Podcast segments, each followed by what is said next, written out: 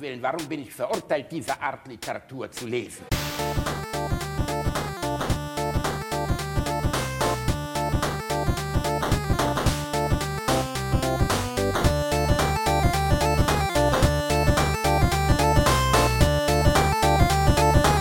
Ich lache niemals unter meinem Niveau. VTO Pictures hat keine Kosten und Mühen gescheut. Internationale Staraufgebote, modernste Kameraausrüstung, professionelle Studios und packende Handlung sorgen in von Geilheit gefesselt für ein kreislaufanregendes Fickvergnügen. Wird noch besser. Was kann man dagegen tun, wenn einem die Hose zu eng wird, sich der Schwanz lustvoll streckt und sich geile Ficklöcher in nassen Slips nach einem ekstatischen Orgasmus sehnen? Richtig. Ficken, lecken, stöhnen und wichsen. Sie sind geil wie läufige Hunde. Ihnen ist alles egal. Sie haben nur eins im Kopf. Nackt sein, den Schweiß des Partners auf der Zunge schmecken, sich gehen lassen und befriedigt werden. Ist kein Schwanz in der Nähe, treiben Sie es wie die Lesben. Ihnen ist jedes Mittel recht. Hauptsache, es kommt etwas ins hungrige Loch. Hauptsache, der Kitzler wird massiert. Oh Gott, Reinhard. Schwänze Oh Gott, sind in der willkommen alle, die uns das erste Mal hören wegen Let's Dance. auch. Nur hart muss er sein. Doch bislang haben sie jeden Schwanz in die senkrechte Lage gebracht. So, wie sie es brauchen. Ist gleich vorbei. No Limits von Geilheit gefesselt. Das ist Bumsen, die es Spaß macht. Überall mit jedem intensiv und ohne Erbarmen.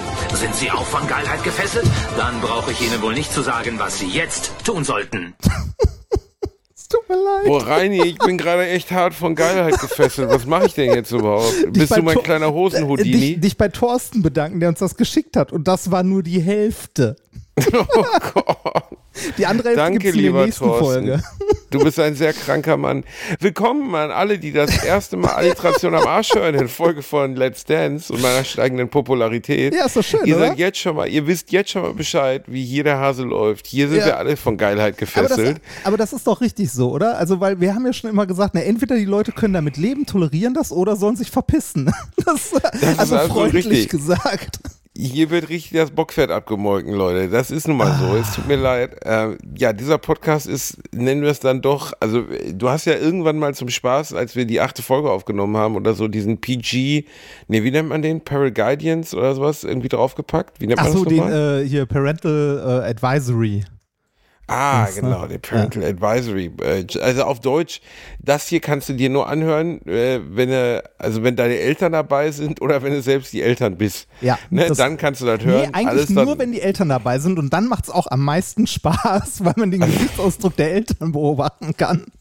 Es ist, es ist wirklich, also das ist mal wieder ein so hochqualitativer Premium-Start in die heutige Folge. Da können wir eigentlich gar nicht mehr. Weißt du, wir sind mit 150 Sachen gestartet. Wie sollen wir da noch hinterherkommen, Reini Bär? Weiß Ich begrüße dich erstmal im Ja, wunderschönen hallo. Ludwigshafen in deinem Wassertor, meine kleine Prinzessin. Wie geht es dir denn bitte? Ach, ganz gut. Ich äh, bin etwas in äh, Umzugsvorbereitungen äh, verstrickt für meine liebe Frau. Äh, weil die jetzt äh, am 1. März ihre neue Stelle antritt. Äh, und das alles ein Ah, bisschen ja. aufwendig. Ähm, äh, unter anderem, äh, es gibt mehrere Baustellen, neben Klamotten packen und so auch äh, den Katerreise fertig machen, was sich ja als schwieriger herausgestellt hat, als wir dachten, weil er noch geimpft werden muss und gechippt werden muss und so. Das passiert Die morgen. unendliche Katergeschichte. Ja, das, das, ist ja genau, unfassbar. Das, das passiert morgen. Also morgen kommt hier eine Tierärztin vorbei und ich hoffe, dann ist der Kater gechippt und ich hoffe, dann kann ich mit dem auch endlich beim Rewe an der Kasse zahlen. ähm, Entschuldigung, Entschuldigen Sie, ich würde gerne meinen zwölfjährigen Kader mal drüber ziehen. Ja. Äh, kriegen, Sie, äh, kriegen Sie auch hier Payback-Punkte? Ja, ja, dafür habe ich einen Hamster dabei. Ja, genau. Ey, so, ba Bar oder Karte? Katze. Ähm, die Tierärztin, also die nächste Tierärztin, die bei dir aussteht, Ja. nachdem der Felmo-Tierarzt schon nichts machen konnte. Ja, weil, weil denen, weil diesen Felmo-Tierärzten, äh, also Felmo, dieser App für mobile Tierärzte, die an sich ganz gut ist, der fehlte ja leider äh, die Lizenz, diesen EU-Heimtierausweis auszustellen. Und dann habe ich davon nichts, weil genau den brauche ich halt, damit der Kater äh, früher oder später nach Österreich reisen kann. Aber jetzt, den Kater einfach mal mit zarter Hand in die Tierbox locken und ihn zum Tierarzt bringen, wäre keine Alternative. Du musst diesen Aufriss machen. Ja, das ist ja kein Aufriss, es ist nur ähm, sich darum kümmern, dass ein Tierarzt halt hier vorbeikommt, weil ich dem Kater möglichst wenig Stress antun möchte.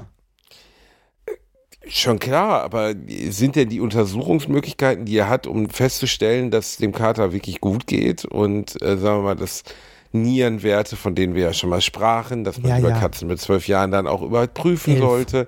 Also wird dem Kater dann morgen auch Blut entnommen, Reinhard? Da gehe ich mal von aus. Ich werde morgen mit der Tierärztin mal in Ruhe sprechen. Ich kann davon später Lach mich berichten. Tot, Alter, der reißt deine scheiß Bude ab, wenn du versuchst, ihm Blut abzunehmen. Das ist eine Katze, Reinhard. Also, wenn Fetti Urbackel mit den lustigen Knastertuts erstmal hinter ihm herläuft, wie, wie, wie der dicke Stan aus der Adams Family, dann kannst du auch davon ausgehen, dass da gar nichts funktionieren Wahrscheinlich- wahrscheinlich kannst die ist, Bude neu, da wird alles, da wird so viel Blut im Raum sein, dass es aussieht wie ein Jackson Pollock-Bild. Ja, wahrscheinlich ist das so, ähm, wenn der Tierarzt oder die Tierärztin fragt, könnte ich dem Kater Blut abnehmen, dann nehme ich mir einfach eine Rasierklinge, schlitze mir den Arm auf und sage, nehmen Sie meins, ist einfach. nee, mal, Aber wir wollen ja deine Nierenwerte gar nicht erfahren, Reini. das ist ja sowieso alles mal. Also der, der Kater und ich, wir, wir üben. Wir üben zum Beispiel jetzt auch schon umziehen. Ähm, ich habe eine große Katzenbox, in der äh, er transportiert wird und ich werfe ihn da einmal am Tag rein, damit er sich langsam dran gewöhnt. Wie du einfach diesen alten Kater nimmst, so völlig emotionslos. Ah, so alt ist der Damit gar dann- nicht. Also es ist äh, Dann, Reini, du hast keine Ahnung, wie alt er ist, weil du Nein, gar keinen doch, ich Überblick weiß es, weil ich, doch, weil ich jetzt in seinen alten Impfausweis mal reingeguckt habe und da steht es drin, der ist jetzt elf. Das ist quasi ein Boomer. Das ist ein Boomer-Kater. das ist ein Boomer-Kater. ja, das ist ein also. Kater, der am, am Fenster sitzt, draußen die jungen Katzen sieht und sich denkt, bah, damals hätten sie die, ne, die hätten wir verhauen damals. Ich habe nie ganz verstanden, was ist der Begriff Boomer eigentlich? Boomer? Was sind Boomer? Sind wir Boomer? Nein, unsere Eltern. Unsere Eltern, beziehungsweise also die Generation Leute der dazwischen. Babyboomer-Zeit oder was? Ja, ja, genau. Geht es so- um so- den Babyboom? Ja, ja, ich glaube, da kommt, also da kommt die Begriffsbezeichnung am ehesten her, aber das äh, kannst du, glaube ich, gar nicht so scharf eingrenzen. Ähm, Boomer ist so, äh, würde ich mal sagen, äh, 50 plus, äh, die irgendwie, äh, wo es normal war, du machst eine Ausbildung, nach der Ausbildung suchst du dir eine Arbeit, von der Arbeit äh, kannst du dir ein Haus leisten und du lebst halt bis zur Rente. Ne? So die, die Generation, Äh, die das noch Du lebst mitmachen bis konnte. zur Rente, du arbeitest Ja, bis du, zur genau, Rente. du arbeitest bis zur Rente und kannst, hast dann dein Haus abbezahlt mit irgendwie 60 oder Ach so. 55 oder so. Also diese Das- Leute, über die wir heute uns kaputt lachen, weil die äh, Ja, keine was- Probleme im Leben haben. Was heute auch gar nicht mehr möglich ist. Ne? Also du kannst ja, äh, also es ist ja kaum möglich, äh, dass du heute irgendwie äh, eine Immobilie zu dem Preis bekommst, dass du sie so abbezahlt hast, wie es, sagen wir mal, deine Eltern konnten. Also äh, das geht gar nicht mehr. Und äh, ich würde mal sagen, so Boomer ist vielleicht die vor, ja, äh, vor Technikgeneration, so vor den 80ern. Also Das so, sind so, Boomer. ja, würde ich jetzt sagen, ja. Ja, also wie, wie du sagst, so die klassischen Babyboomer. Aber irgendwie klingt das, klingt der Begriff jünger als die Akteure. Also mein Vater ist 72, der klingt doch nicht nach Boomer. Nee, das stimmt. Das ist immer alter Furz, müsste man sagen. So der Old Fart, weißt du? Vielleicht, ich, glaub, ich So- glaube, der ist auch schon einen Ticken drüber, oder? Ja, der hat den Boomer bereits verlassen. Der ist jetzt Ja. schon auf dem Weg in den Late Boom. Ja. Mein Vater ist ein Late Late Boomer. Boom. Ein Late Boom. Keine Ahnung. Ja. Ich, ich kenne mich da wirklich nicht ausrein. Ich bin ja sowieso im Moment mega fokussiert. Mein Leben, ich bin ganz ehrlich, du weißt ja eh, mein Herz schlägt nur im Takt. Ne? Also wenn ich eine Melodie höre, mein Körper ist, ist letztlich eine Dance Machine. Ja, aber und das Fernsehen hat es endlich für sich entdeckt und ich bin jetzt bei Let's Dance. Es hat alles gestartet, es hat begonnen. Wir haben uns ja letztes Mal über die Vorbereitungen unterhalten. Jetzt habe ich die erste Show hinter mir und ich kann berichten, es war grandios. Wir, es wir, war haben, wir haben grandios. Dienstag, sollte man an der Stelle vielleicht sagen. Also wir sind vor der zweiten Show, aber kurz nach der ersten, die ich komplett gesehen habe. Du hast die komplette Ich Show habe die geguckt, komplette Rani, Show geguckt und ich fand's richtig scheiße. Entschuldige. Ey, äh, nein, Reinhard, das- das kannst du so nicht sagen. Es ist eine wundervolle alles, Ja, ja, Unterhaltungsshow. ist ja gut. Nein, die Show, alles gut und schön oder so. Aber muss das vier Stunden lang gehen? Ich, also, ich habe, äh, ganz ehrlich, ich habe darauf gewartet, dass entweder Mareike Amado um die Ecke kommt und sagt, hier ist deine Zauberkugel, oder dass Thomas Gottschalk reingekarrt wird und, gesagt, und der dann sagt, so, die nachfolgenden Sendungen verschieben sich um eine halbe Stunde oder so. Das ist eines der Geheimnisse dieser wundervollen Unterhaltungsshow, dass sie so lang ist. Damit Oma auch noch was davon hat. Ohne Verstehst Werbepausen wäre sie zwei Stunden kürzer. Ja, es gibt auch ein bisschen, ein bisschen Nein, dezent gesetzte Werbung in diesem Format, aber wenig, Ja. wenig. Und ähm, Ne, ja, nein. du hast natürlich recht, das Ding ist ul- ultra lang und nebenbei Ja. ist es live. Das heißt, ich sitze auch die ganze Zeit Ja, da und weiß, warte weiß. darauf, dass ich endlich tanzen kann. Du warst ja Also, als letzter so dran, möchte. leider. Ich war, nee, nicht leider, sondern gut. Nee, nee, Aus der Konzept leider, der sonst hätte ich Sendung- früher ausmachen können. Nein, das ist im Konzept der Sendung ist es nun mal so, dass am Anfang und am Ende we- werden die, werden die Sternstunden gesetzt. Und da befanden wir uns halt. Ich und mein Freund Matthias. Me- Meinst du, meinst du Äh, am Ende, wo einer der Juroren äh, dass er die Kelle weg, weggeworfen hat, um möglichst Ja, viel ja. Abstand zwischen dir und den zehn Punkten zu bringen?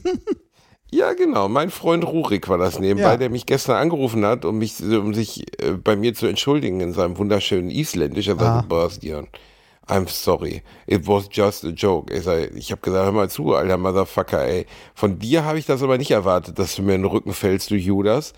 äh, ist übrigens kein Witz, wir sind wirklich befreundet. Ich mag den echt gerne, aber natürlich hat er auch gesagt, it was so fucking funny, but it was bad. Und ich sage, ja, das ist lieb von dir. Das tut, tut mir sehr gut. Äh, danke, lieber Rurik. Und äh, ein, ein, eine Kritik von Rurik Gislason ist besser als eine Kritik von irgendjemand anderem.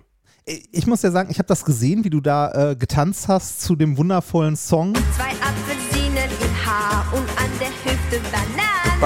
Ah, Bananen! hast, äh, zuckst du eigentlich zusammen und weinst du, wenn du das hörst mittlerweile, oder?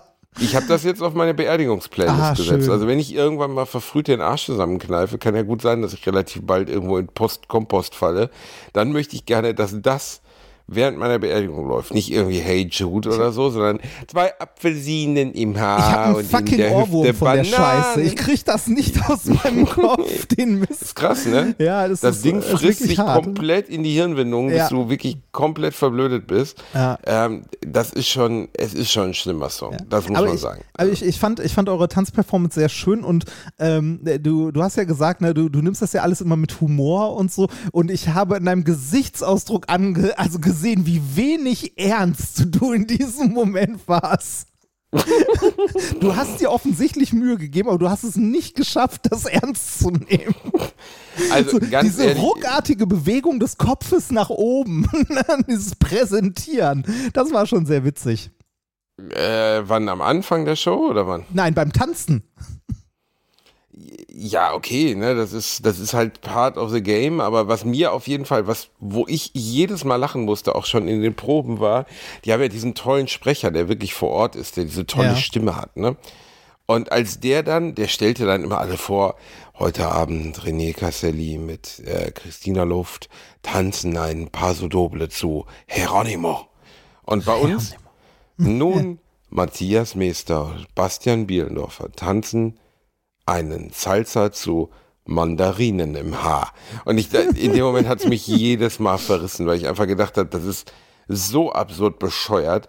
Aber, pff, also Aber ich kann meinen beiden Tanztrainerinnen, äh, die eine habe ich ja jetzt auch als meine Haupttrainerin bekommen, meine wunderbare Ekat, äh, Ekaterina Leonova, die heißt gar nicht Leonova, ähm, Leonova. Ähm, ich kann mich bei den beiden nur bedanken, weil sie eine Heidengeduld hatten mit uns beiden Flitzpiepen, weil wir nun mal wirklich gar nichts können und die innerhalb von zwei Tagen selbst so eine Kack-Choreo raufschaffen, wie wir sie gemacht haben, ist schon schwer.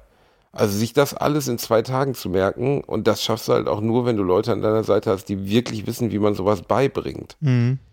Und ähm, der nächste Tanz, von dem ich noch nichts berichten darf, außer dass wir gerade sehr intensiv dafür trainieren.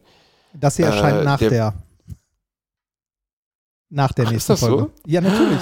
Das, die, Show, die Show ist ja Freitag, oder? Ach ja, okay, Und das hier erscheint super. Sonntag. Wir, du darfst darüber wir, reden. Ja, cool. Wir, äh, wir, wir äh, tanzen Quickstep, Quickstep. was äh, also was kommentiert von unserem lieben Freund René. Grüße gehen raus an René Rohner. Ich weiß nicht mal, was Quickstep ist. Verfickte Scheiße ist Quickstep zusammengefasst. Da kommen zwei Worte drin vor, die ich nicht so gut kann. Quick und Steppen. Und äh, man muss sich sehr schnell bewegen.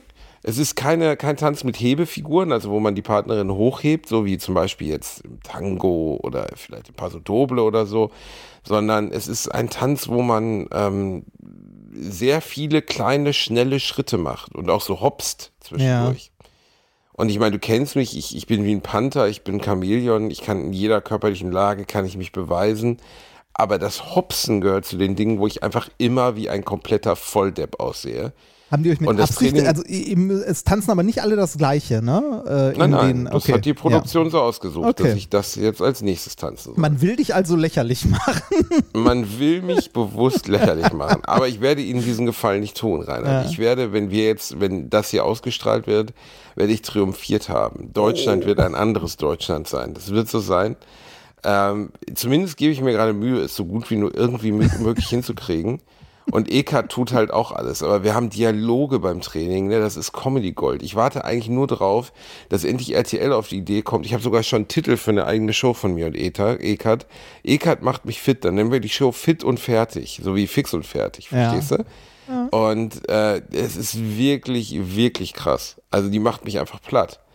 Und äh, dann zum Beispiel, also ich gebe dir mal eine ungefähre Vorstellung. Ich komme rein, wir tanzen, sie zeigt mir diesen Tanz, also jetzt nach zwei Tagen, ne, haben wir den ja schon so gesehen, theoretisch drin. Und äh, dann tanzen wir die erste Runde und dann sagt sie, ich sag, war's gut? Ja, ich sag wirklich, nein. Du siehst aus, als hättest du Pampers. Warum hast du Pampers an? Hast du Kaka in der Hose gemacht oder was? Hast du Pampers an? Was ist um mit deinem Kopf? Dein Kopf links, rechts, links, rechts, Marionette. Bist du Sascha Grammel oder was? Was machst du? Oder hast du Pampers mit der Kacke? Links, der linke Fuß links, der rechte Fuß rechts. Du kannst doch nicht mal laufen. Deine Schulter ist links oben, unten oben. Wie Kacke in der Hose. Und dann springst du, Elefant, Elefant, Elefant. Und ich denk so, fuck, Alter. Ne?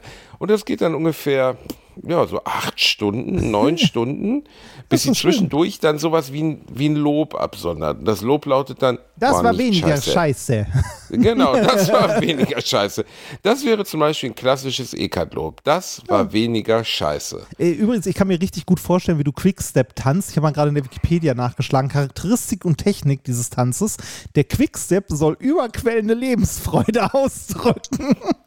Absolut. Ich meine, da bin ich, bin ich ganz vorne mit dabei. Er wird von den Lebensfreude Tänzern- ist mein zweiter Vorname. Er wird von den Tänzern auch als Champagner unter den Tänzen bezeichnet, um das Spritzige und Freudige des Tanzes zu charakterisieren. Einfache Sprünge und meist schnell getanzte Posen, äh, bei denen die Tänzer Freude ausstrahlen.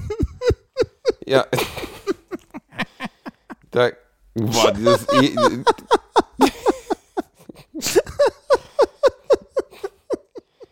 Also zu, Schwein, Schweinefett die Welt, okay?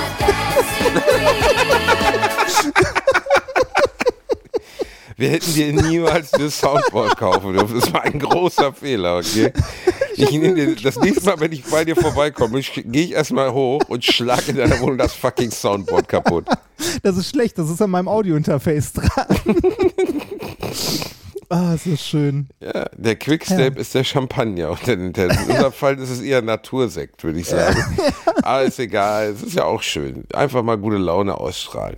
Ähm, Reini, was soll ich sagen? So, ich gebe wirklich, wirklich, wirklich mein Bestes. Ich habe mit Eka die nicht nur bekannteste, sondern wahrscheinlich auch erfolgreichste Trainerin Beliebteste. der gesamten und beliebteste der gesamten äh, Let's Dance-Geschichte abbekommen.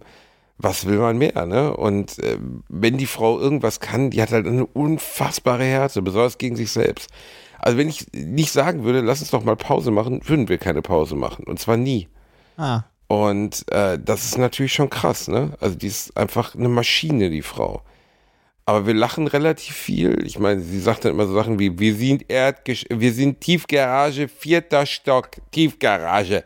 Und jetzt nach zwei Tagen sind wir Tiefgarage, dritter Stock. Ich sehe kein Sonnenlicht. Und ich denke so, okay, das ist eine schöne und aufbauende Metapher. Vielen Dank, liebe Ekat. Ähm, Ist wir es- kämpfen uns dadurch. Also, äh, wenn, wenn ich, äh, ich habe auch gerade zu Ekat mal ihren Wikipedia-Artikel aufgerufen und mir war gar nicht bewusst, ich wusste, dass sie häufiger gewonnen hat da bei äh, Let's Dance, ne? Aber 2017, 2018, 2019, Profi-Challenge 2019 und dann steht da 2022 Bastian Bielendorfer. Ja, es steht hier, es wird von der Community schon vermutet, dass ich ihr zugeteilt wurde, damit sie auf keinen Fall ein Quartett, äh, Quartett draus macht. Aber das glaube ich gar nicht. Äh, das glaube ich gar nicht. Ich glaube durchaus, äh, dass wir realistische und gute Chancen haben, äh, weit zu kommen. Definitiv. Schauen wir mal. Ja, also nicht, weil ich Entschuldige. Ich lasse es jetzt. Ja, danke. Bitte. Ähm, nee, also ich glaube einfach, dass, dass wir Chancen haben, weit zu kommen, weil den Spaß und äh, die positive Ausstrahlung, ne, das, das ist auf jeden Fall da. So, ne? Habe ich dir in den letzten Folgen ja schon gesagt, ne? Also äh, du musst, äh, du musst ja in so einer Situation, in so einem Wettkampf, gerade wenn es vom Publikum bewertet wird oder so, musst du ja in irgendeiner Form auffallen. Ne? Es nützt ja nichts, wenn du zum Beispiel ein sehr, sehr guter Tänzer bist, unter 20 anderen sehr, sehr guten Tänzern. Dann fällt halt der Körperklaus auf und weckt Sympathie. Und Basti, wenn wir eins gelernt haben, dann ist es Punkten durch Mitleid. Werbung. Als kleiner, dicker Junge, der ich nun mal leider bin, habe ich mich in letzter Zeit häufiger mit dem Thema Krankenversicherung auseinandergesetzt. Genau genommen mit privaten Krankenversicherungen. Und wenn du wie ich überfordert bist von dem riesigen Angebot an Tarifen, das es da so gibt, dann check mal die kostenlose Clark-App aus. Das ist wirklich fantastisch, weil mit Clark hast du all deine Versicherungen im Überblick und kannst sie von überall aus digital managen. Das ist ein echt dicker Vorteil. Dank des praktischen Tarifvergleichs siehst du außerdem in Sekundenschnelle, welche die passende Krankenversicherung für dich und deinen individuellen Lifestyle ist. Und solltest du wirklich mal Fragen haben, helfen dir die Expertinnen von Clark immer persönlich weiter. Per Telefon, Videocall, Chat, E-Mail, Fax, die kommen theoretisch zu Hause vorbei, reiten auf einem Pferd vor, schmeißen dir eine Brieftaube ins Gesicht, das ist unglaublich. Okay, die letzten drei Gründe stimmen nicht, aber das ist wirklich wahr, sie sind immer erreichbar. Weiteres großes Plus, Clark gehört zu keiner Versicherungsgesellschaft, berät dich also immer unabhängig und in deinem Interesse. Also tausch das Wartezimmer gegen das Behandlungszimmer und lad dir die Clark-App runter. Mit dem Gutscheincode AAA34, AAA34, erhältst du außerdem bis zu 30 Euro Shoppingguthaben für Brands wie Apple, Zalando und Co. Die Teilnahmebedingungen und alle weiteren Infos findet ihr wie immer in den Shownotes. Werbung Ende. Punkten durch Mitleid, das ist das Thema. Du hast es entdeckt, genau.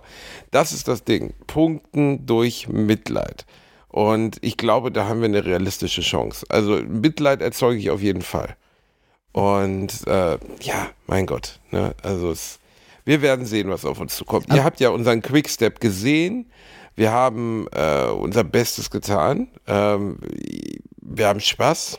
Also, und ich hoffe, wir haben diesen Spaß auch übertragen können. Aber du kannst dir nicht vorstellen, wie oft ich diesen Tanz, bevor wir ihn dort aufführen, getanzt habe. Ich würde wirklich un ungelogen 400 Mal sagen.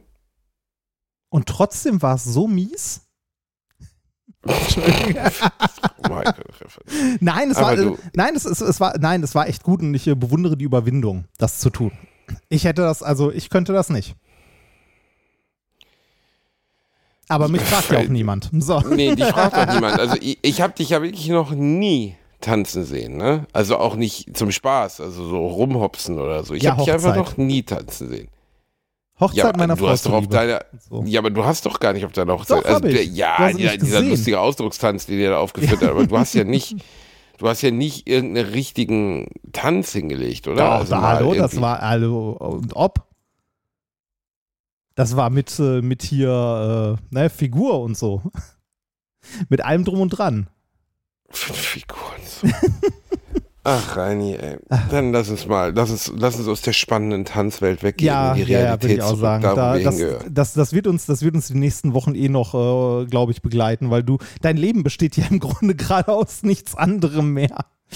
Äh, Krass, ne? Also Ja. du kriegst es ja am Strand auch mit und äh, du würdest sagen, ist schon so, ne? ja, Also, ist schon so. Das, ne, man, man macht halt nicht mehr viel. Ich hätte dich jetzt gefragt, ob du zum Beispiel schon äh, Horizon gespielt hast, das neue, aber ich weiß, nein. Hast du nicht? Nein, habe ich nicht. Ja. Also es, es liegt, äh, es liegt ähm, äh, hier natürlich auf dem Tisch. Mhm. Äh, ich habe es schon seit drei Tagen, aber ich habe es noch nicht mal installiert. Ja, ich habe es auf der Playstation, ich habe es installiert, aber noch nicht einmal gespielt bisher. Weil ich äh, auch noch nicht dazu gekommen bin und äh, weil ich, also ich hätte einen Tag Zeit gehabt, aber ich wollte den ersten Teil erst fertig durchspielen nochmal, bevor ich mich an den zweiten setze. Und ich habe ihn fast durch. Ich habe äh, die äh, Schildweber-Rüstung gesammelt, beziehungsweise sammelt sie jetzt. Mhm. Ist das die stärkste Rüstung im Spiel? Ne? Ja, das ist die, die in diesem Bunker am Anfang liegt. Also im Aber ist die ersten nicht Teil. öde? Also, weil man will ja gar nicht stärker sein. Äh, weiß ich nicht, ich werde es mal ausprobieren. Ich habe es noch nicht eingesammelt. Ich wollte aber, als ich das erste Mal gespielt habe, wollte ich die, äh, also fand ich es geil, diesen, diesen alten Bunker zu finden, wo irgendeine so alte Rüstung drin liegt, die irgendwie höher entwickelt ist als alles, was in dieser Welt da rumliegt. Und dachte so, hm, wäre nett, wenn man da mal irgendwie drankommen würde. Äh, und beim ersten Mal spielen habe ich halt diese ganzen Energiezellen, die man sammeln muss, um die zu bekommen, halt immer verpasst. Und jetzt beim zweiten Mal wusste ich ja so grob, was mich erwartet und habe die halt eingesammelt. Und habe da auch nochmal, äh, bei der letzten musste ich tatsächlich nochmal nachschlagen, wo sie ist, um diese dann einzusammeln. Ähm, mal gucken. Ist ja auch eher, also ich habe das Spiel ja schon mal durchgespielt, ist ja eher so die Story nochmal miterleben und dann halt in den nächsten Teil starten. Freue ich mich auf jeden Fall schon drauf.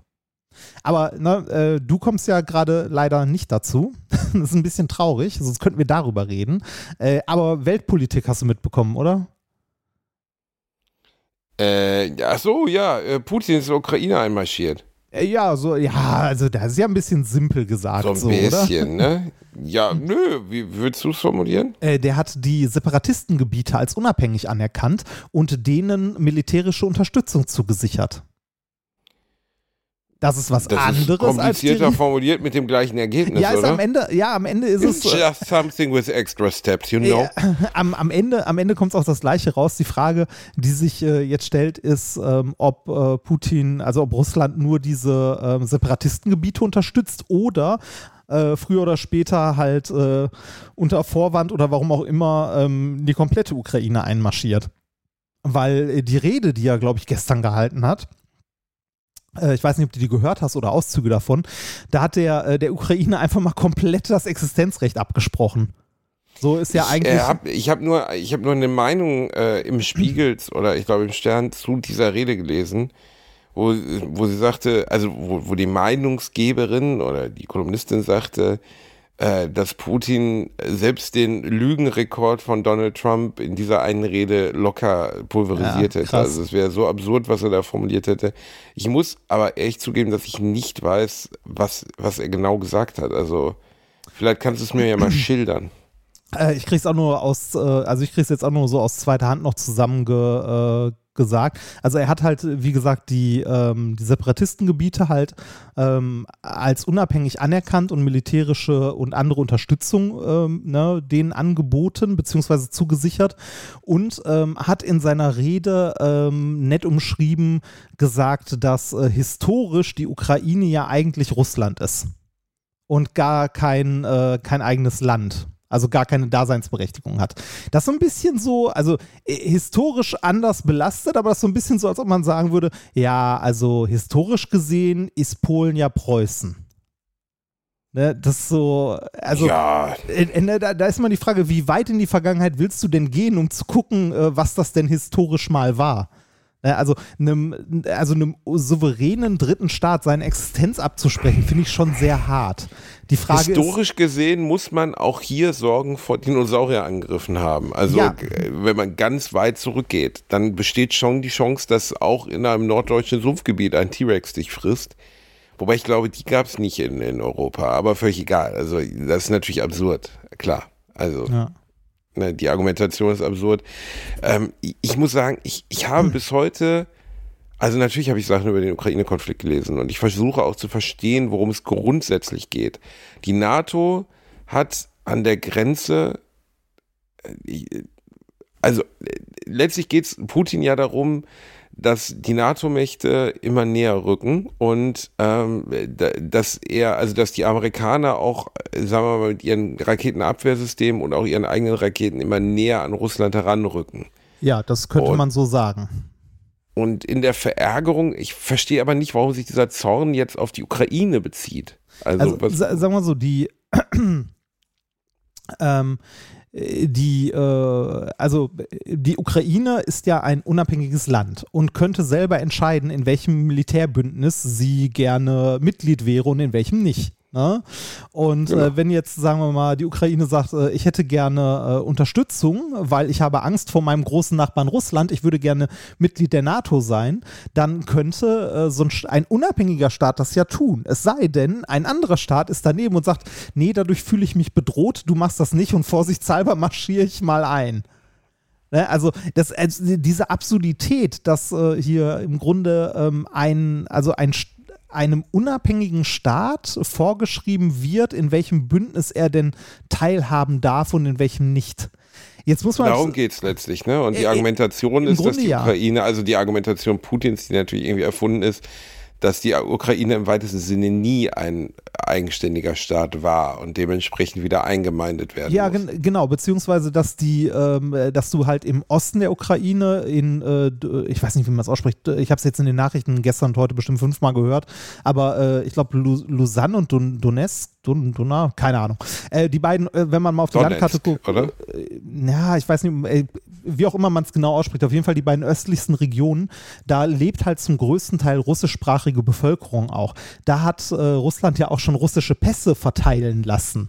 Ne, ähm, da da gibt es halt, äh, da gibt's You halt. want the Russian passport hier? Und ein Lula- äh, Schupper Schubslutscher, Also da, gibt es ist da gibt's halt pro-russische Separatisten, ne? also die sagen, wir möchten unabhängig sein von der Ukraine, wir sind ein eigener Staat und wir sind, äh, wir fühlen uns zu Russland zugehörig oder zumindest äh, mit Russland eng verbunden und Russland unterstützt diese, ähm, diese Leute natürlich. ja, ist doch nett. Unterstützung ist doch immer was Schönes. so wie die Krim, die Halbinsel, ne?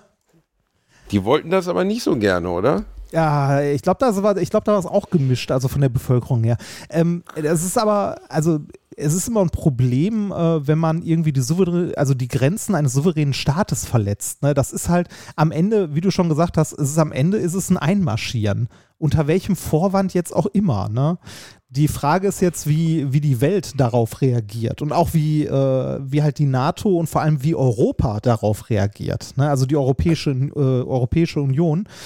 Äh, bisher ja mit, ähm, soweit ich es mitbekommen habe, mit Wirtschaftssanktionen ist der erste, der erste Weg. Ne? Okay, was mich am meisten gewundert hat, ist, dass ja gestern oder vorgestern, ich glaube, es war sogar gestern, noch die Meldung in den Medien war, dass über die Vermittlung von Macron jetzt ein, ein Gipfeltreffen oder sogar ein, ein persönliches Treffen mit äh, Biden und äh, Putin geplant ist, um genau diese Situation zu, zu besprechen. Und die Bedingung seitens Biden für dieses Treffen war, ähm, dass die Russen auf gar keinen Fall die ukrainische Grenze verletzen, erstmal. Ja, ist, Und ist die, einen Tag später haben sie es dann getan. Also ja, das ist verstehe ich nicht ganz, was der Sinn Äh, also du verstehst nicht, wie das mit den, äh, also warum die äh, nicht mit den Sachen reagieren, die sie angedroht haben jetzt. Oder im Fall Ich verstehe nicht, warum. Nee, ich, ich verstehe nicht. Also, sie haben jetzt die Grenze verletzt, obwohl Putin gestern noch zugesagt hat, dass er diesem Treffen zustimmt und äh, dass sie davon ausgehen. Also, dann war zumindest davon auszugehen, dass bis zu diesem Treffen an der Grenze erstmal nichts passieren würde. Ja, aber die, die Frage ist ja, äh, ne, wenn, wenn du jetzt hingehst und sagst, äh, ich erkenne diese beiden ähm, unabhängigen Nationen dort an, also deren Unabhängigkeit, dann hast du aus der, also aus der Sicht von Putin ja nicht die ukrainische Grenze verletzt, weil das ist dann nicht die Ukraine. Also, ja, gut, aber das ist jetzt Wortklauberei. Also sie haben, sie haben trotzdem die, die existierende offizielle Grenze der Ukraine überschritten, egal ob das ein Separatistengebiet ist, oder? Nee, es kommt halt drauf an, ähm, ne, wenn du als, äh, wenn du als äh, Russland jetzt sagst, äh, wir erkennen, also das ist für uns nicht die Ukraine, das sind halt die beiden Länder, äh, ne, deren Namen ich jetzt nicht aussprechen kann, ähm, dann kannst du dich auf den Standpunkt stellen und sagen, du unterstützt nur äh, deine Verbündeten, halt diese beiden Länder, die deine Hilfe offensichtlich auch wollen. Dass da noch Was ein, ist, dass da noch ein drittes Land ist, ähm, äh, zu dem diese beiden Teile eigentlich gehören, das kann man an der Stelle dann ja ignorieren. Dann kannst du immer noch sagen, ich bin nicht in der Ukraine, ich bin hier in den beiden unabhängigen Ländern, die meine Hilfe wollten. was sind denn die, die wirtschaftlichen Interessen grundsätzlich dahinter? Die Ukraine ist ja jetzt in Anführungszeichen nicht sehr wirtschaftsstark oder voll mit, mit also wa- warum wegen dieser Situation äh, einen, einen internationalen Konflikt Ach. zweier Großmächte Hast du ja vorhin also selber gesagt, weil die riskieren? NATO immer näher damit, äh, also weil immer mehr, äh, immer mehr Staaten des ehemaligen Ostblocks äh, Blocks, äh, näher an die NATO rücken oder sogar NATO-Mitglied werden und damit näher an die russische Grenze. Ja, also das sind zum Teil ja Staaten, die früher Teil des Warschauer Pakts waren. Ja, Also im Grunde erleben wir da ein bisschen ein, äh, nicht ganz so krass, aber ein bisschen ein Aufleben des Kalten Krieges wieder. Äh, Ist nur, ein dass, bisschen so, ne? ja, nur, dass die Grenze dann diesmal an der Ukraine verläuft und nicht äh, zwischen Ost- und West-Berlin quasi. Das ist schon irre. Ich habe den Kalten Krieg ja wirklich nicht bewusst mitbekommen, weil 89, als dann die Mauer 94, ähm, da war, äh, da war ich sechs Jahre alt und Ja. da, also das war kein bewusster Prozess, dass ich jetzt wusste, ne, dass Deutschland getrennt ist und so. Aber allein der Gedanke, dass Anfang, ich meine, wir haben ja über Wargames mit Matthew Ja. Broderick gesprochen, Ja. ne? also den Film, wo so ein kleiner Computerhacker zu Zeiten, als, als Com Computer teilweise noch nicht mal Monitore hatten, sondern über so Schaltfelder bedient wurden, äh, sich ins Pentagon hackt und dann aus Versehen, ich weiß nicht mehr genau, ich, der Film war, ich fand ihn Er so ein sucht, bisschen er cheesy aus heutiger Spiele. Sicht. Er versucht Spiele Er sucht Spiele und er spielt aus Versehen gegen den Computer-Atomkrieg. Ne? Äh, und genau. äh, und äh, merkt gar nicht, dass er einen wirklichen Atomkrieg auslöst oder beziehungsweise kurz davor ist. Ja, eine Simulation, Und- die sich aber von der Realität nicht unterscheiden lässt in den, äh, also in diesen War Rooms, in denen halt die Russen und die Amis sitzen. Genau. Und ähm, das haben meine Eltern auch mal berichtet. Ne? Also meine Mutter war in den 70er Jahren in Berlin zum Beispiel, ne? im geteilten Berlin hat sie gelebt. Und äh, auch wenn sie mir nicht viel davon erzählt haben, also es war schon keine omnipräsente Stimmung von Angst und Vernichtung.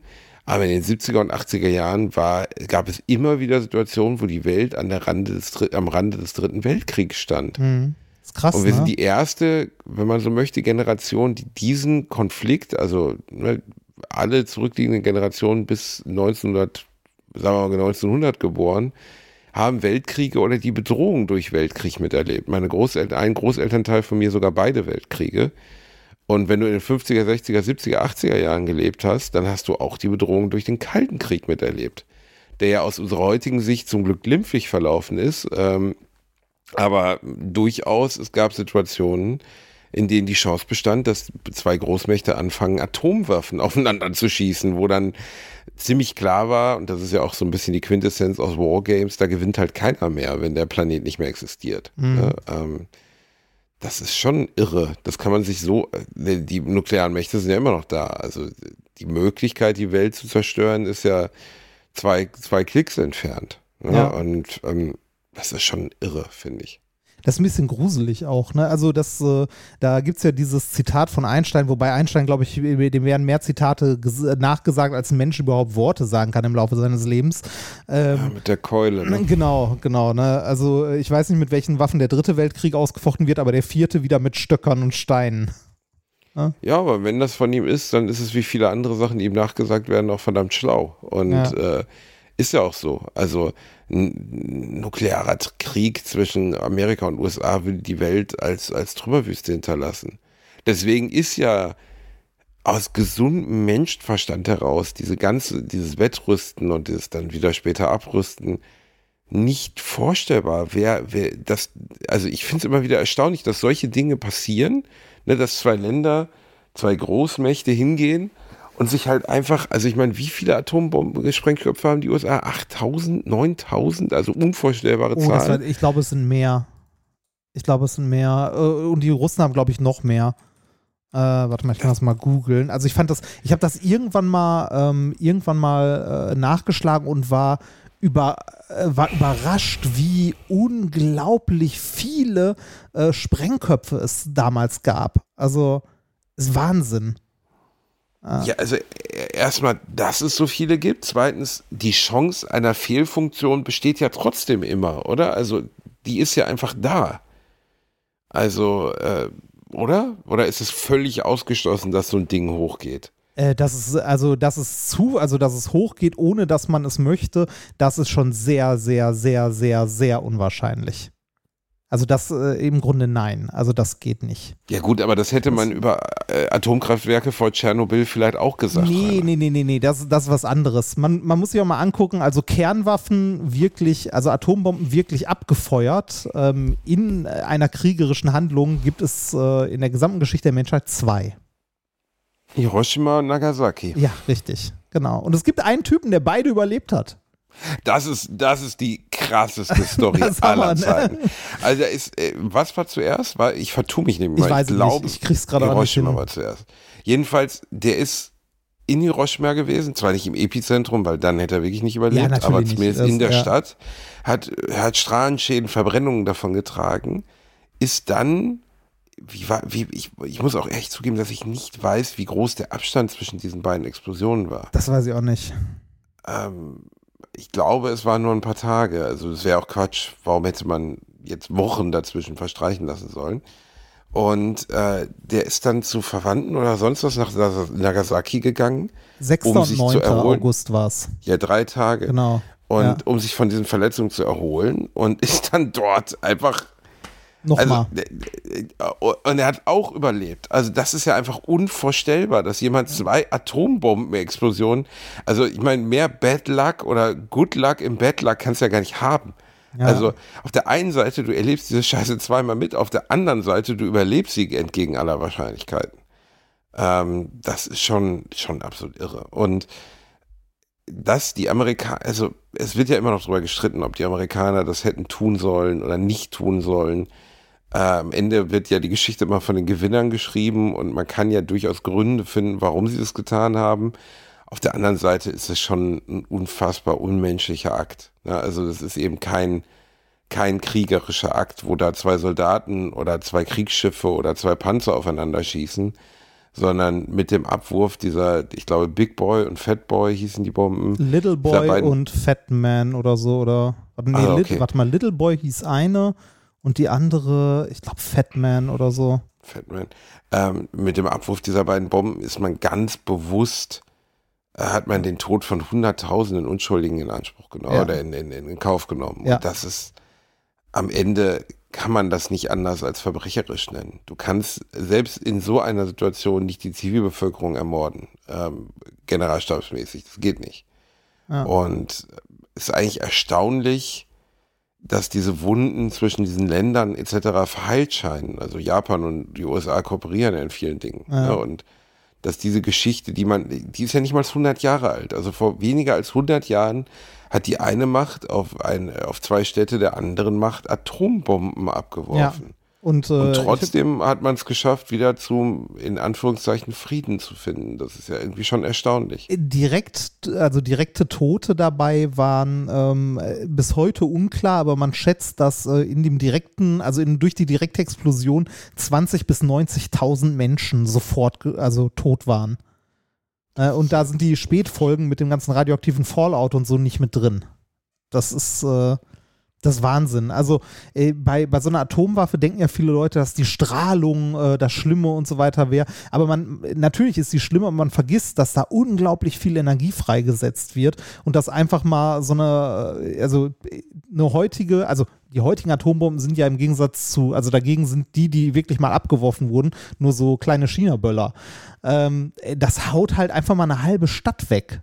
Ne, so ein Ding. Unvorstellbar. Ja. Und äh, ich habe Bilder aus Hiroshima gesehen. Ich habe nie ganz verstanden, wie es funktioniert hat. Da sind die Leute ja wirklich pulverisiert worden und nur der Schatten blieb an der Wand. Ja. Und äh, ich kann mir gar nicht genau erklären, wie, wie das physikalisch funktioniert. Aber vielleicht kannst du mir mal. Okay. Licht, also Licht hat ja eine gewisse Energie. Ne? Wenn du in der Sonne stehst, merkst du, das ist warm. Ne? Weil Danke, da ja. kommt halt Licht verschiedener Wellenlänge und du merkst, dass es warm. Das Licht, das so ein Blitz von einer Atombombenexplosion macht, das hat so viel Energie, dass das Häuser und so direkt in Flammen setzt. Nur der Lichtblitz davon. Das ist noch nicht die Druckwelle, die ein paar Sekunden später kommt. okay. Also das meinte ich damit, das ist unglaublich, also es ist halt Und dann unvorstellbar. ist der Schatten letztlich dunkel, weil das der Part ist, der nicht vom Lichtblitz getroffen wird? ja, oder? beziehungsweise weniger, weil da ein Mensch stand davor. Boah, Ne? Also, Ganz schlimm. ja, ja, das ist wirklich, Und- es ist ganz schlimm. Kannst du mal erklären, also ich, ich habe in der Schule damals Oppenheimer lesen müssen. Robert Oppenheimer wird, glaube ich, gerade verfilmt mit Leonardo DiCaprio in der Rolle. Ah. Und Edward Teller sind ja die beiden Väter der, der Atombombe, wobei Oppenheimer sich davon abgewendet hat. Also Ja. Beziehungsweise sein Leben lang, also er hat ziemlich kluge Zitate dazu gegeben, dass er die Büchse der Pandora geöffnet hat mit dieser Bombe. Ja. Und Edward Teller, äh, der uralt geworden ist, ich glaube 98 oder so, also bis in die 80er, 90er Jahre gelebt hat, äh, der hat nie gelernt daraus. Und der hat es immer für die richtige, den richtigen Weg gehalten, wenn man so möchte. Ja. Und kannst du mal erklären, also nur zumindest so laienmäßig, wie eine Atombombe funktioniert? Ja, das kann ich. Ähm, du musst dir, Also be beziehungsweise das, was eine, ähm, das, was eine Atombombe halt so verheerend macht, ist, dass dort Masse in Energie umgewandelt wird. Und zwar, ähm, jeder kennt ja diese berühmte Gleichung von Einstein, E gleich m mal c Quadrat. Ne? Also Mhm. Energie ist gleich Masse mal Lichtgeschwindigkeit zum Quadrat. Äh, die Lichtgeschwindigkeit ist eine sehr, sehr große Zahl. Ne? Also ist ja sehr schnell. Das heißt, äh, diese Zahl quadriert ist eine noch viel, viel größere Zahl. Das heißt, dass schon eine kleine Menge Masse, also ein sehr, sehr kleines m, unglaublich, also umgesetzt werden kann in unglaublich viel Energie. Also wir, wir halten fest, wenig Masse, die direkt in Energie umgewandelt wird, ähm, da reicht ein, ein halbes Gramm oder ein Viertelgramm oder so, dass du eine halbe Stadt ausradierst damit.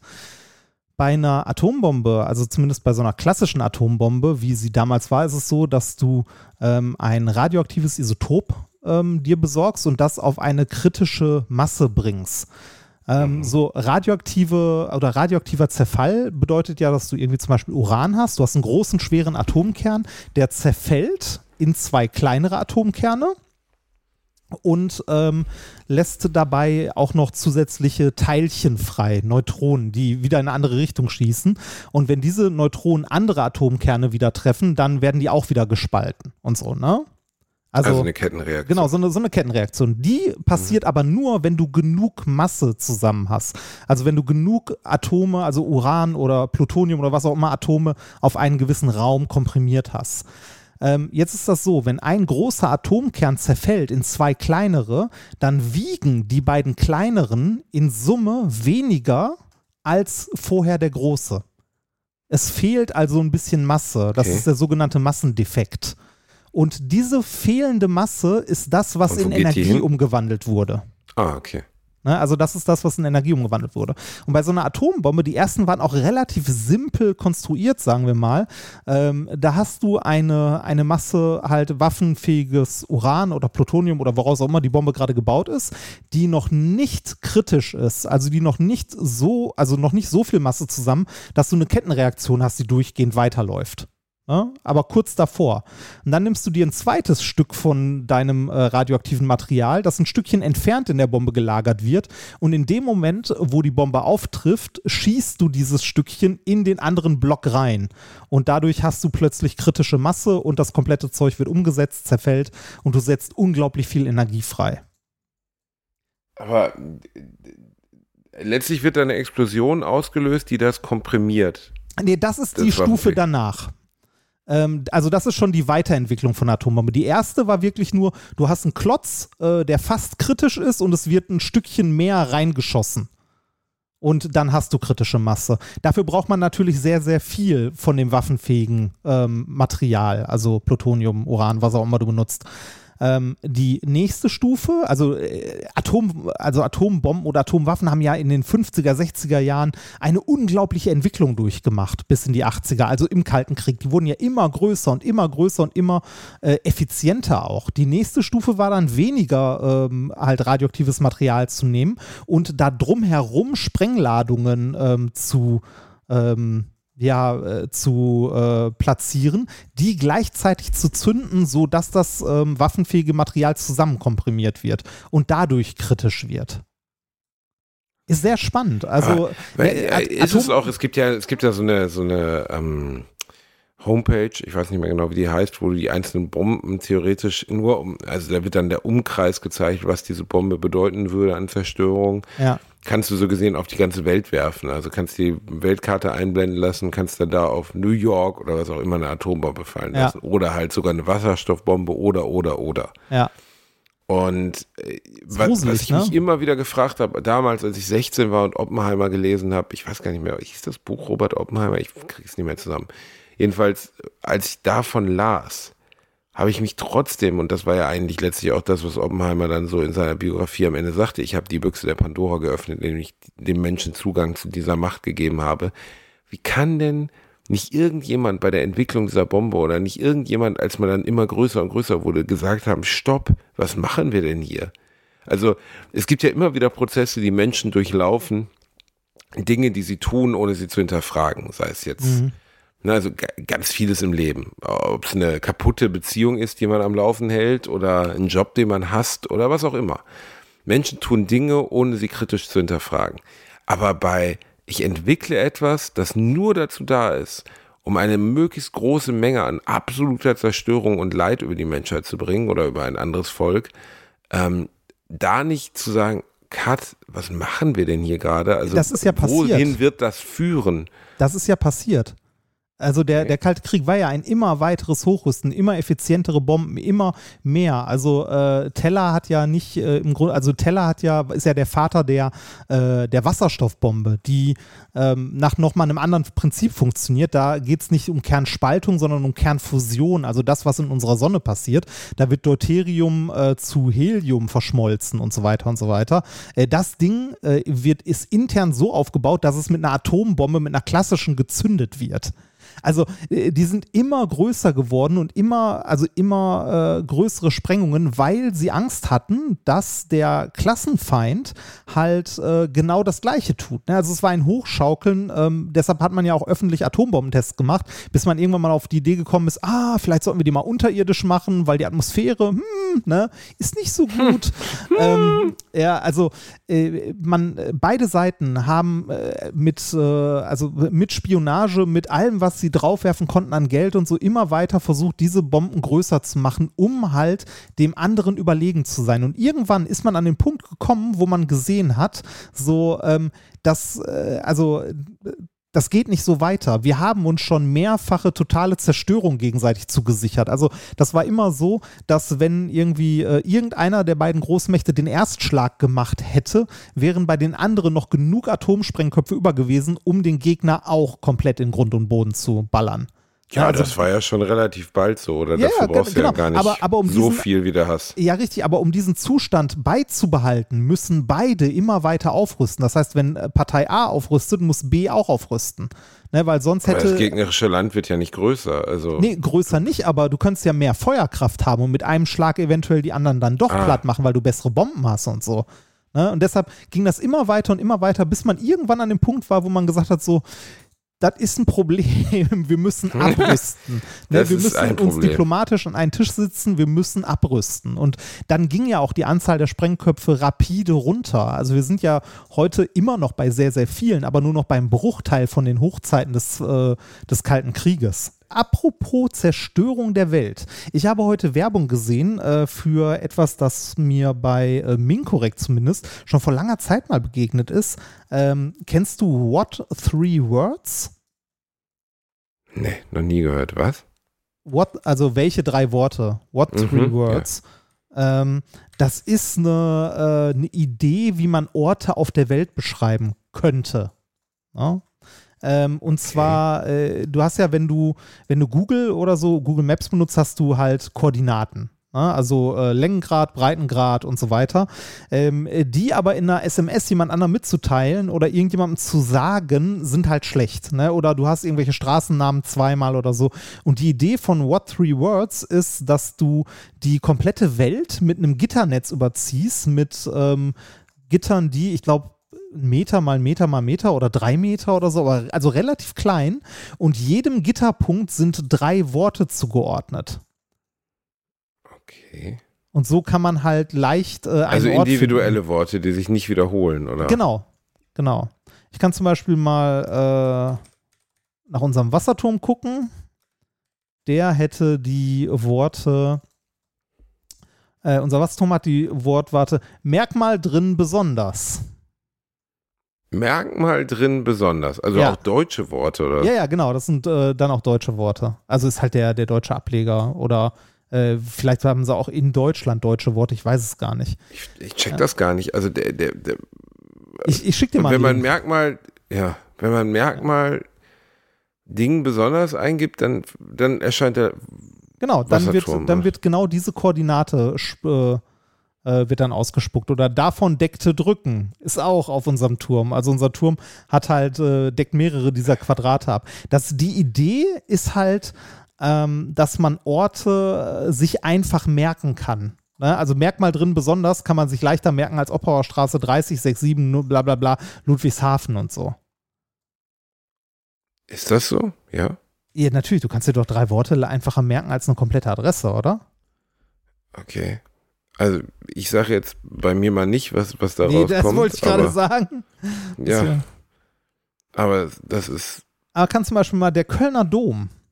Der Kölner Dom hat zum Beispiel über dem Altar dürfte sein Passwortgedöns besuchten. sein Passwortgedöns besuchten. Ja. Oder Ausfuhrschriftzähler. ist auch im Kölner Also- Dom. Ich finde ich find die Bei mir ein paar Straßen weiter ist lecker gekommen brechen. Lecker bekommen brechen. Aber schön. Äh, Im Kölner Dom ist auch unter anderem Spielzeugquartier entlasten. Aber, aber, aber okay, das, das klingt jetzt so, als wenn die katholische Kirche da irgendwas wüsste, was wir nicht wissen. Aber Ja. erklär mir bitte einmal ganz kurz, was ich verstehe den Gedanken dahinter doch nicht. Also wenn du mir jetzt was, also, Also, okay, äh, sag, okay, du- du okay, ich sag, sagen- äh, okay, wir beide telefonieren und du sagst, ey Basti, wo wohnst denn du?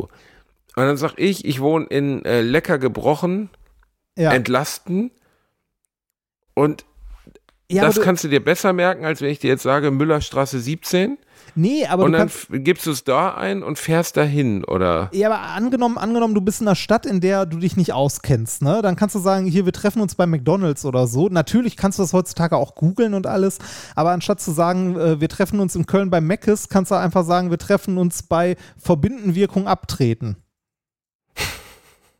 Ist, also ich muss sagen, äh, ganz ehrlich, ich verstehe den Sinn, also ich verstehe die Idee, verstehe ich, aber ich verstehe den Sinn nicht. Weil du brauchst ja äh, Internet, um äh, zu wissen, wo das ist. Du musst ja irgendwie in einer App oder sonst wo nachgucken. Ne? Ja. Ist, und wenn du ein Handy in der Hand hast, dann kannst du halt auch genauso gut irgendein scheiß GPS-Signal benutzen. Oder irgendeinen Marker Richtig. schicken oder sonst was. Also es, äh, vielleicht ist das für den Fall äh, interessant, wenn irgendwann mal äh, wirklich der dritte Weltkrieg ausbricht und die Amis die GPS-Satelliten auf ähm, ungenau schalten. Was sie ja durchaus machen können und auch tun in Kriegsgebieten und so.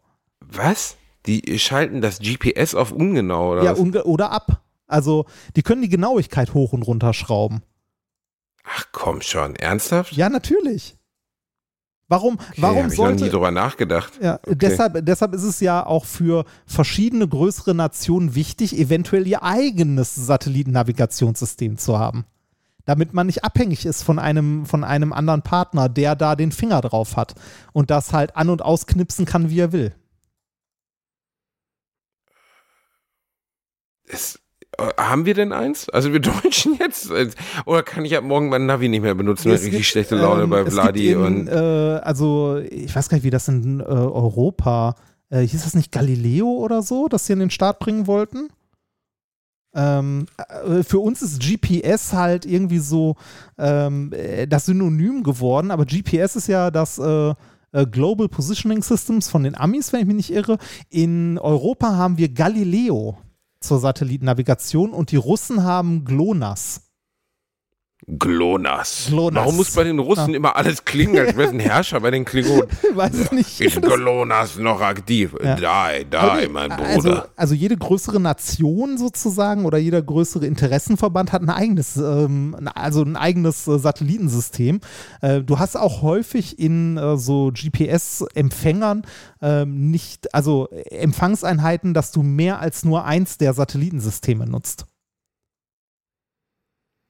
Aber- Okay, äh, ja, das, das- wusste ich gar nicht. Okay. Ich wusste ehrlich gesagt nicht mal, dass es unterschiedliche gibt und ich wusste auch nicht, dass irgendein anderer Staat die ausschalten kann, damit wir keins mehr haben. Ja, also GP, äh, GPS ist von den Amis. Krass. Okay, das war mir nicht bewusst. Aber ich meine, am Ende sind wir ja eh. Das ist ja das Interessante. Wir nutzen jeden Tag Technik in unserem Leben. Ja. Jeden Tag. Die wir komplett nicht verstehen. Ich verstehe nicht, wie ein Computer funktioniert. Ich verstehe nicht, wie ein Handy funktioniert. Ich verstehe nicht, wie ein Navi funktioniert. Ich verstehe noch nicht mal, wie mein scheiß Auto funktioniert. Bei vielen Verstehst Sachen kann ich es dir erklären, aber auch nicht bei allen. Also zum Beispiel, das, äh, da sind wir, GPS würde nicht funktionieren oder nicht so genau sein ohne Einstein. Weil du bei den äh, Geschwindigkeiten und Entfernungen relativistische Effekte hast, die eine Rolle spielen.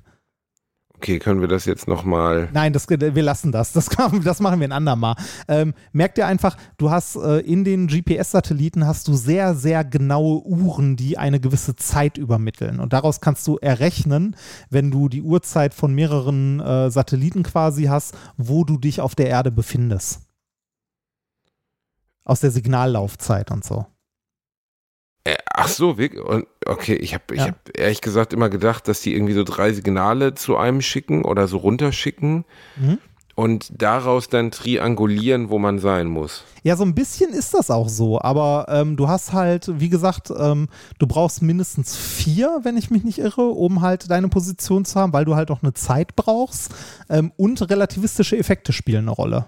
Also Zeitdehnung. Was sind denn so. relativistische? Was, Zeitdehnung, wenn du, ähm, wenn du eine Atomuhr hast, ne, die, ähm, äh, ich weiß nicht, wie viele Stellen hinterm Komma die Sekunden messen kann. Ne? Du hast zwei Stück, die gehen exakt gleich. Also eine sehr, sehr, sehr genaue Uhren. Du nimmst eine davon, packst sie oben auf den Kölner Dom, lässt die ein Jahr da stehen, holst sie dann wieder runter, dann sind die nicht mehr gleich. Dann äh, wird die Uhr, die oben auf dem Kölner Dom war, wird ein, äh, wird ein Bruchteil einer Sekunde hinterherhängen weil sie sich schneller bewegt hat. Bewegte Uhren gehen langsamer. Jetzt wirklich? Ja, wirklich. Nennt sich Zeitdilatation. Das ist auch das Zwillingsparadoxon. Wenn ein Zwilling, äh, ne, also dieses, wenn sich jemand in ein Raumschiff bewegt und dort ähm, mit äh, annähernd Lichtgeschwindigkeit oder einem gewissen Anteil der Lichtgeschwindigkeit äh, sich bewegen würde und dann wieder zurückkommen würde auf die Erde, wäre er weniger gealtert als sein Zwilling, der zu der gleichen Zeit auf der Erde war.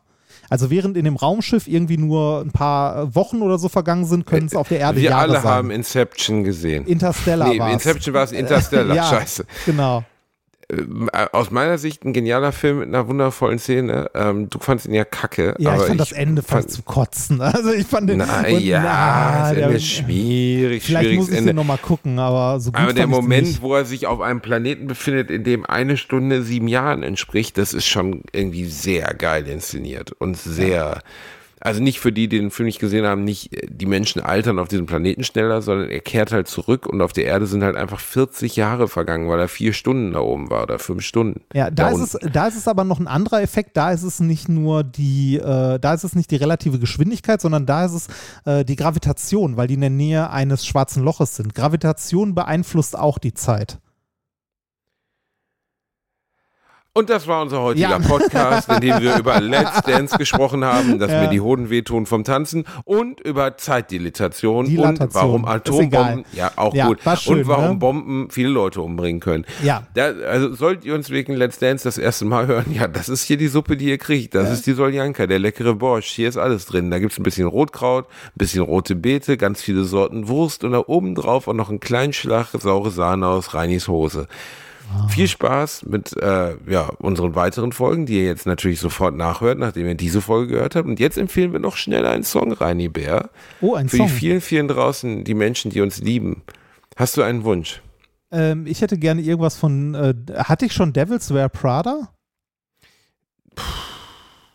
Bei deinem Musikgeschmack wahrscheinlich schon, aber ich, ich guck mal. Devils Wear Nee, Prada. De äh, Devil Wears Prada. Äh, nein. Dann hätte ich gerne tu irgendwas von denen. Okay, Ich weiß gar nicht, was habe ich da drauf drauf getan. Sehr schön. Und dann packe ich.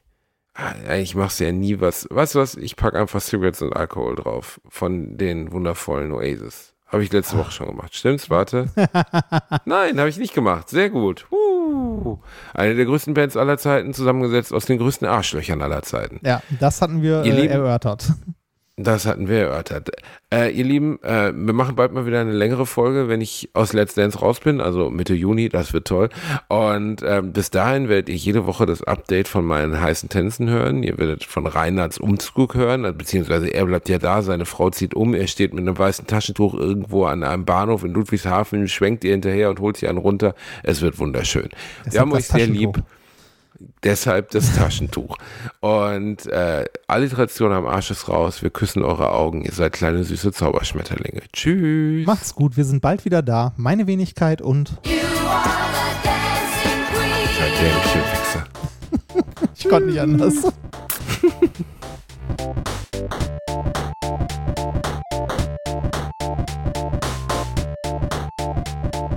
Ich habe gelacht, aber unter meinem Niveau.